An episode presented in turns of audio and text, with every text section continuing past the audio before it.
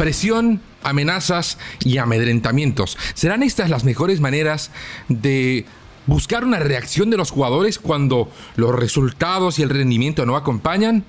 De eso hablaremos hoy en Footbox Bolivia. Footbox Bolivia, un podcast con José Miguel Arevalo, exclusivo de Footbox.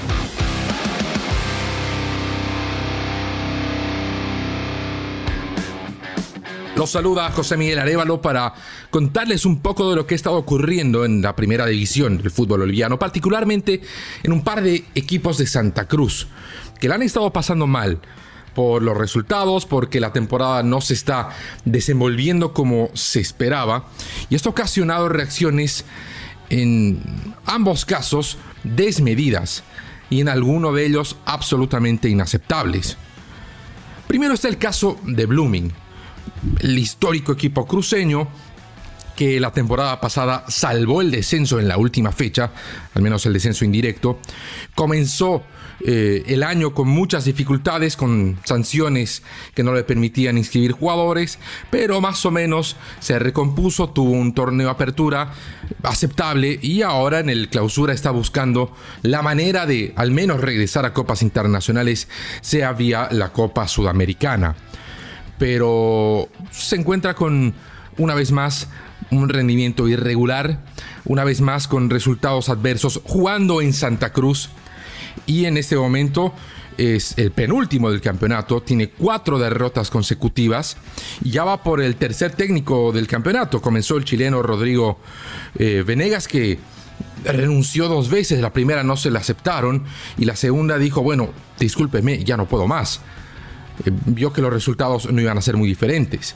Se lo reemplazó con Néstor Rolando Clausen, que duró un partido de 10 días.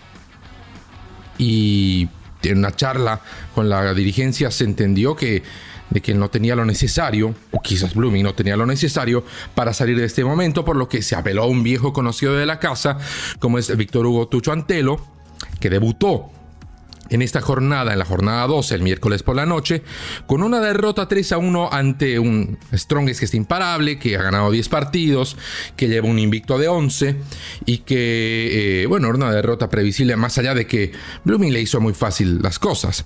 Pero ¿qué pasó en este contexto de Blooming? El técnico Víctor Guantelo fue presentado ante la opinión pública el lunes. Y mientras él estaba siendo presentado, un grupo de mal llamados hinchas, porque en realidad son delincuentes, se metieron a la sede del club, destrozaron los autos de los jugadores y hasta los persiguieron. Y algunos de ellos lo flagelaron con un cinturonazo a un jugador de fútbol profesional. Esto es, por supuesto, un hecho censurable, deplorable, del que ya no solo Blooming debiera tomar cartas en el asunto sino ya es un hecho que tiene que ver con el Ministerio Público, con, eh, la seguridad del Estado y demás. Se ha cometido un acto vandálico, se ha agredido a personas en un recinto privado. Y no hubo más. Obviamente el disgusto, el pronunciamiento de los jugadores, el repudio, la solidaridad incluso de los jugadores de Strongest.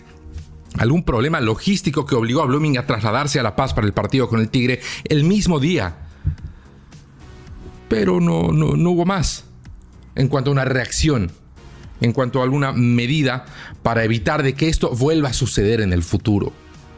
Y parece que todo, como siempre, se va a barrer debajo de la alfombra y no habrá mayores repercusiones, no habrán consecuencias a este tipo de cosas que se están haciendo de a poco cada vez más habituales. De poco sirvió eh, esta agresión lo dicho, Blooming cayó, es penúltimo, ya lleva cuatro derrotas al hilo. Y la enorme mochila sobre los hombros de Tucho Antelo de tratar de recomponer esto. Por si fuera poco, eh, una de las incorporaciones más sonadas para Blooming esta temporada, José María Carrasco, fue eh, el antagonista de Blooming. Anotó un gol en contra, terminó reemplazado en el entretiempo y como dato curioso, eh, desde que es profesional Carrasco, mientras jugó para Blooming, el único equipo en el que jugó en Bolivia, anotó tres goles en contra, todos, todos contra Strongest, ¿no? Le marcó tres goles a favor al equipo gualdinegro. Pero así, los hinchas de Blooming tratan de, eh, piensan, e insisto, mal llamados hinchas, que apretando, que presionando, que amedrentando violentamente a sus jugadores van a conseguir una reacción. Incluso habían rumores de que al menos tres jugadores de Blooming habían pedido rescindir el contrato porque ya no se sentían seguros. Pero esa es una situación. Otra, diferente pero con algunos matices de similitud, es la de Royal Party. Royal Party, sabemos, es un equipo Nobel, es un equipo nuevo en, la división profesional, que si bien tiene historia muy, muy focalizada, muy local en Santa Cruz, eh, no ha sido una historia de relevancia. Hasta la llegada de una empresa inmobiliaria que invirtió mucho dinero y quiere eh, que, que, Royal Party sea un grande de Santa Cruz. Tiene predios de entrenamiento realmente envidiables, de los mejores en Bolivia, los que tiene Royal Party. La inversión también tiene que ver con la contratación de jugadores de primera línea, con la contratación de técnicos importantes han estado en Royal Party, figuras como eh, Roberto Mosquera, como Miguel Portugal, en su momento incluso dirigió el Pacho Maturana Royal Party, Javier Ascargorta, en fin. Ni qué decir con la puntualidad en el pago de salarios, salarios de privilegio que incluso superan a otros equipos más eh, importantes o más populares en Santa Cruz. Y eso, eh, obviamente, hace que las condiciones del Club Royal Party dentro del mercado boliviano, bueno, sean bastante eh, apetecibles para cualquier futbolista. Pero resulta que el andar de Royal Party en el campeonato no es bueno. Está en el puesto 13, ha sumado solo 11 de 33 puntos posibles, ya va por el segundo técnico, actualmente dirige a Royal Party el Copito Andrada, pero eh, tiene diferencias ¿no? con lo que sucede con Blooming. Por ejemplo, Blooming sí tiene una hinchada numerosa que va a exigir resultados en cada campeonato. Royal Party no. La afición de Royal Party es muy, muy reducida. Difícilmente colmarían una tribuna. Pero eso no quita que la exigencia de los dirigentes de Royal Party no sea alta. Y así lo ha dejado ver su presidente Mario Chávez, un empresario cruceño, bastante reservado, no es de las figuras que constantemente ofrece declaraciones, mucho menos que éstas sean eh, polémicas o que enciendan alguna mecha, pero ya a raíz del último resultado parece que esto llegó al límite. Y es que Royal Party perdió en Santa Cruz contra Real Santa Cruz, de quien ya hemos hablado en alguna oportunidad, que tiene mucha más historia y mucha, eh, mucho más recorrido en el fútbol profesional boliviano, pero que en este momento atraviesa una grave crisis institucional con jugadores a los que se les debe varios meses de salario, con problemas incluso para encarar las logísticas, los traslados a otras ciudades, pero así y todo le ganó a Royal Party. Y ahí fue cuando Mario Chávez dijo, ok, esto no puede seguir así, y declaraba esto ante los medios de comunicación. Vamos a ver, vamos a hablar mañana ya con los jugadores, con el cuerpo técnico, dirigente y vamos a ver las medidas a tomar, ¿no? Porque, miren, Real Santa Cruz le daban agua en bolsita, agua de grifo, nosotros dándole con las tantas comodidades que se le da y ahí está, ¿no? Como, como nos pagan y, es, frustrante. Frustrante porque ellos no, no cumplen. ¿Cómo recomponer esta situación, presidente? Eso es lo que vamos a hablar. Vamos a ver eh, el día de mañana, nos vamos a juntar ya con la cabeza más fría, a ver qué es lo que podemos hacer para, para mejorar eh, esta situación. De todas maneras, ¿qué alternativas se manejan, presidente? Tomando en cuenta de que, bueno, eh, la situación es complicada, digo, la tabla no se suma, se sigue cosechando derrota. Sí, es, complicada, hemos cambiado cuatro técnicos, vemos que el problema no es el técnico, es los jugadores. Así que vamos a ver, aquí no hay una barra grande que hagan lo de Blooming, que vayan y lo, maltraten a los jugadores, de repente por eso están tranquilos también. Entonces, vamos a ver, ¿no?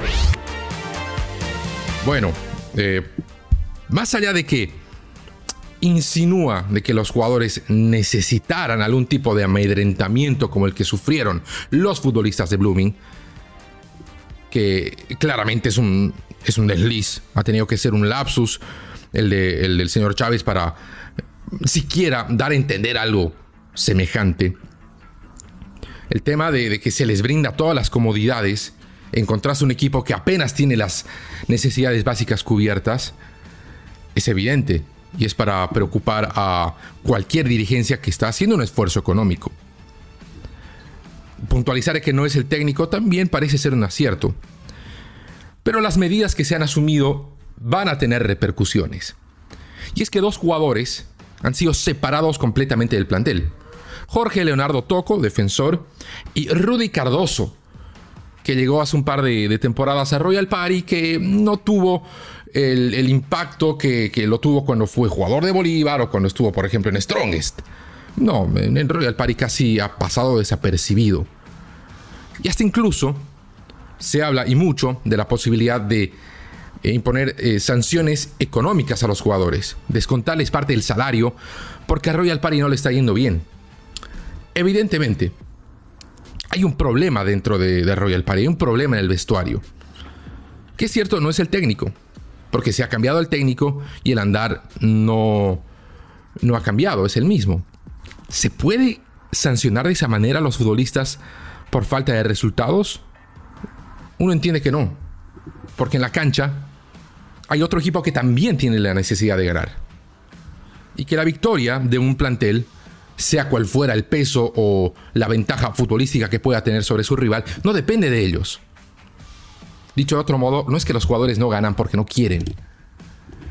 Y uno entiende que un descuento salarial tiene que ver con temas de insubordinación, de incumplimiento del contrato, de, negligencia clara y verificable. Y esto no tiene necesariamente esos matices, pero así lo ha decidido Royal Party.